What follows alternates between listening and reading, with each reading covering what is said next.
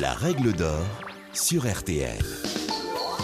Bonjour, c'est Julien Courbet. Retrouvez désormais chaque semaine l'inimitable règle d'or en podcast avec les avocats, les mêmes qui interviennent chaque jour dans Ça peut vous arriver sur RTL et M6. Que faire? Que dit la loi? Quel recours?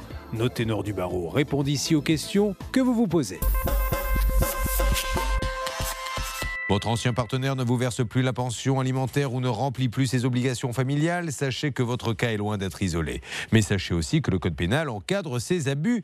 Cela s'appelle le délit d'abandon de famille. Maître Sylvie Noakovic vous explique tout. Le délit d'abandon de famille est prévu par l'article 227.3 du Code pénal. Constitue un abandon de famille le fait de ne pas exécuter durant plus de deux mois une décision judiciaire.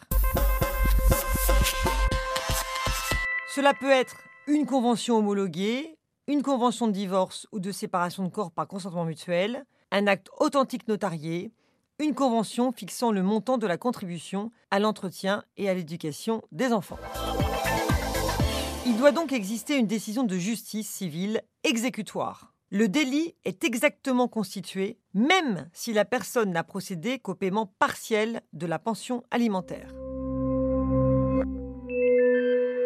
À noter que le délit d'abandon de famille peut se justifier lorsque la personne est dans l'impossibilité de pouvoir régler sa dette alimentaire. Si aucune plainte n'est nécessaire pour engager des poursuites, c'est souvent grâce au dépôt de plainte que le procureur de la République prend connaissance de ce délit et qu'il diligente une enquête.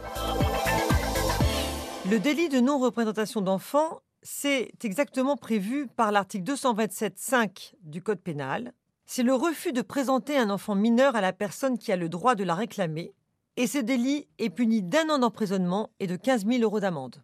Ce délit suppose l'existence d'une obligation de représentation de l'enfant, obligation qui peut résulter de la loi, d'une décision de justice ou d'une convention de divorce. Le délit est constitué par le fait de ne pas remettre l'enfant à l'autre parent, de ne pas ramener l'enfant chez le parent qui en a la garde, le fait d'empêcher l'autre parent d'exercer son droit, de fait, pour un parent de refuser volontairement de représenter l'enfant à l'autre parent. Le parent victime peut alors soit déposer plainte auprès des services de police de gendarmerie, soit saisir directement le tribunal correctionnel par voie de citation directe avec l'aide de son avocat. Attention, le dépôt de plainte permet à l'action publique de se mettre en mouvement il est donc préférable de déposer plainte plutôt que d'enregistrer une main courante qui n'a aucune valeur juridique et qui n'a aucune conséquence sur l'action publique. Dans certains cas, vous pouvez être amené à choisir le volet civil, notamment avec la saisine du juge aux affaires familiales sur requête, afin de modifier directement les modalités de résidence de l'enfant et d'exercice de l'autorité parentale.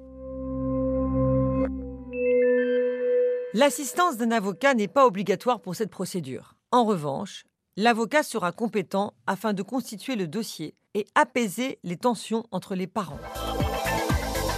Des faits peuvent justifier la non-représentation d'enfants, le risque d'enlèvement de l'enfant par un des parents ou des dangers graves tels que des violences exercées sur l'enfant. La soustraction d'enfants se définit comme le fait, par tout ascendant, de soustraire un enfant mineur des mains de ceux qui exercent l'autorité parentale ou auxquels il a été confié ou chez qui il a sa résidence habituelle. La soustraction suppose donc que l'enfant mineur ait été volontairement déplacé et qu'il se soit trouvé soustrait de l'autorité de ceux qui en avaient la garde. Contrairement à l'infraction de non-représentation d'enfants, le délit peut être caractérisé même s'il n'existe pas de décision de justice. Le parent victime peut porter plainte auprès des services de police ou de gendarmerie. En cas de soustraction à l'étranger, on peut basculer dans l'enlèvement international et des conventions encadrent ce délit. La mère ou le père de votre enfant est parti avec votre enfant. Vous ne savez pas où se trouve votre enfant. Le déplacement d'un enfant par l'un des parents à l'étranger est considéré comme illicite lorsqu'il est commis en violation des conditions d'exercice de la garde ou de l'autorité parentale reconnue à l'autre parent. Que faire? Selon l'article 8 de la Convention de la haie, Si vous êtes victime de l'enlèvement de votre enfant par son autre parent, au-delà d'une frontière, vous pouvez saisir l'autorité centrale. Il dépend du ministère de la Justice. L'autorité centrale en France est le Bureau de l'entraide civile internationale.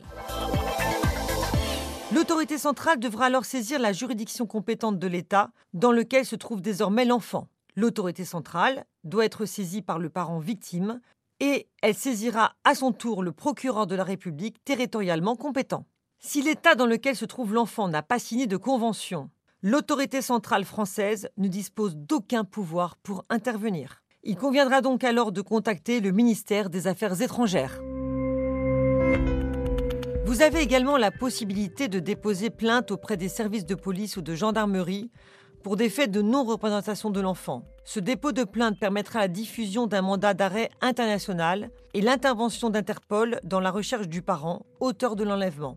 Il convient alors de recueillir le plus d'informations possibles concernant l'enfant et le conjoint, ses noms, prénoms, description des photos, le numéro d'immatriculation du véhicule, le numéro de téléphone, l'adresse du conjoint et des autres membres de la famille, le lieu de travail, les lieux fréquentés et les habitudes. Si vous craignez que l'autre parent enlève votre enfant, il est possible de demander l'inscription du parent sur le fichier des personnes recherchées, empêchant que l'enfant quitte le territoire sans l'accord des deux parents.